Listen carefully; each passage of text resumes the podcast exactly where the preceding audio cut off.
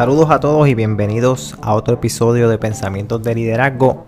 En el episodio de hoy vamos a hablar sobre las cuatro funciones esenciales que debe poseer cada líder y cada gerente de una organización.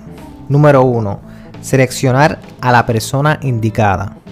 Establecer las expectativas. Motivar a aquella persona o a sus empleados y desarrollar a cada uno de ellos. Vamos a la número uno. Seleccionar a la persona indicada. Cuando vamos a establecer equipos de trabajo o vamos a añadir una persona al equipo gerencial, pues tenemos que aprender a seleccionar a la persona indicada. Y hay muchas razones para que esto funcione. Para hacer lo mismo tenemos que determinar cuáles son los talentos, cuáles son las habilidades, cuáles son los conocimientos que nosotros necesitamos para que esa persona se una a todas las necesidades que nosotros tenemos para la organización, para que la misma sea efectiva. Y que cada una de esos, cada uno de esos elementos y de esas destrezas vayan unidos a la visión y la filosofía de la organización.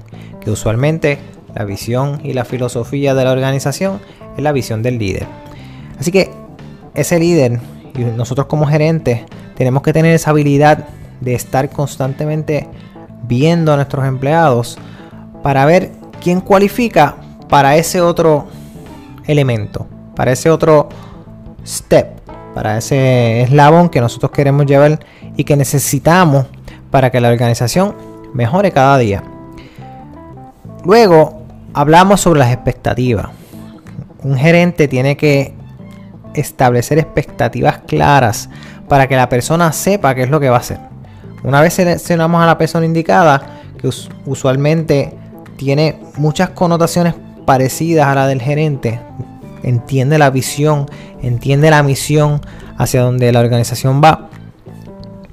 Entonces hay que establecer métricas, hay que establecer medición, hay que dejarle saber cuáles son los objetivos y cuáles van a ser las los pasos a seguir que tiene que utilizar esa persona para lograr las metas y los objetivos establecidos por la organización.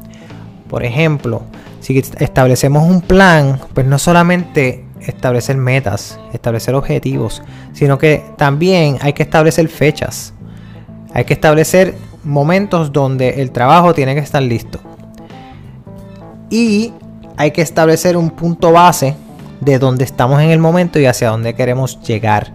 Y durante ese proceso de queremos llegar de punto A a punto C, hay que establecer dentro de ese trayecto en el punto B, verificar dónde estamos.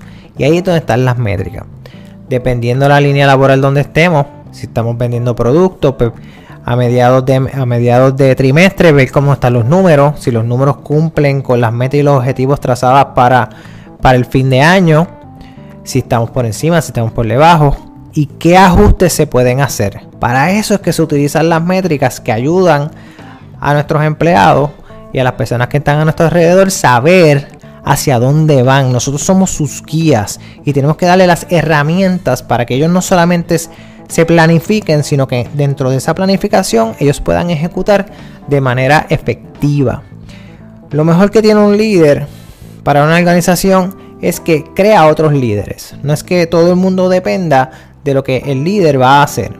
Por eso es que es bien importante que se establezca un plan, que tenga sus métricas y tenga la manera para que las personas sepan dónde están y hacia dónde van. Tercero, motivar a las personas. Una vez tú seleccionas a la persona indicada, estableces sus expectativas, estableces el equipo de trabajo con todas esas personas, hay que motivarla. ¿Y cómo podemos motivar a las personas? Bueno, estás haciendo un buen trabajo, si es que realmente lo está haciendo. En los pasados siete días se le da una indicación de que, estás, de que va bien, de que ha hecho algo, algo bien, bien hecho. Se le deja saber de que su trabajo añade valor a la organización. No es solamente ¿verdad? ser carismático, no solamente tener una actitud positiva, que eso es bien importante. Claro que sí, a nadie le amarga un dulce. Pero es bien importante que la persona se sienta que lo que está haciendo es importante. Y si no se lo dejamos saber, quizás piensa que lo que está haciendo está bien. Pero si no se lo deja saber de que está bien o está mal, pues entonces volvemos a la parte de atrás, a la segunda, donde establecer expectativas no se, no se ha hecho de la manera correcta. Pero volviendo a la, a la, a la parte número 3, sobre lo que es motivar a la persona, hay que saber constantemente mirar lo que esa persona hizo bien y dejárselo saber. Esto nosotros los gerentes a veces fallamos, ¿verdad? Seguimos nuestro trabajo, motivamos a las personas de otra manera, ¿verdad? Con nuestra siendo carismáticos, siendo positivos, pero a veces se nos olvida decirles lo bien que están haciendo su trabajo, pero que realmente lo estén haciendo bien. Porque si lo que están haciendo un trabajo mediocre, pues definitivamente hay que decirle que tienen que modificar su conducta o tienen que modificar las destrezas, afinarlas para que puedan llegar a las metas y a los objetivos. Y por último, hay que desarrollar a, tus empleados. Tienes que desarrollar a tu, personal. ¿Y cómo hacemos esto? Esto es constante. Buscar maneras en las cuales puedes, puedes tú como gerente darle coaching, darle adestramiento, sacar aparte ciertos momentos donde el empleado pueda tener desarrollo profesional. Se, se, sacan aparte, se le llevan a cursos, se le llevan a seminarios. El empleado y todos nosotros como personas nos gusta aprender algo nuevo y nos gusta sentir de que estamos escalando en nuestra área laboral. Por eso es bien importante como gerente atender estas cuatro, estas cuatro cosas que son sumamente importantes. Seleccionar a la persona indicada, porque nosotros podemos tener las mejores ideas, nosotros podemos tener los mejores procesos, pero si las personas no están alineadas y las personas que tú necesitas para ser exitoso no están en el desarrollo o no están en, el, la guagua indicada, con la posición indicada, pues entonces no van a dirigir o no van a llevar la visión y la misión de la organización como tú la quieres o no te van a representar porque realmente no has seleccionado a la persona que es. Y eso pasa muchas veces, eso nos pasa a los gerentes constantemente.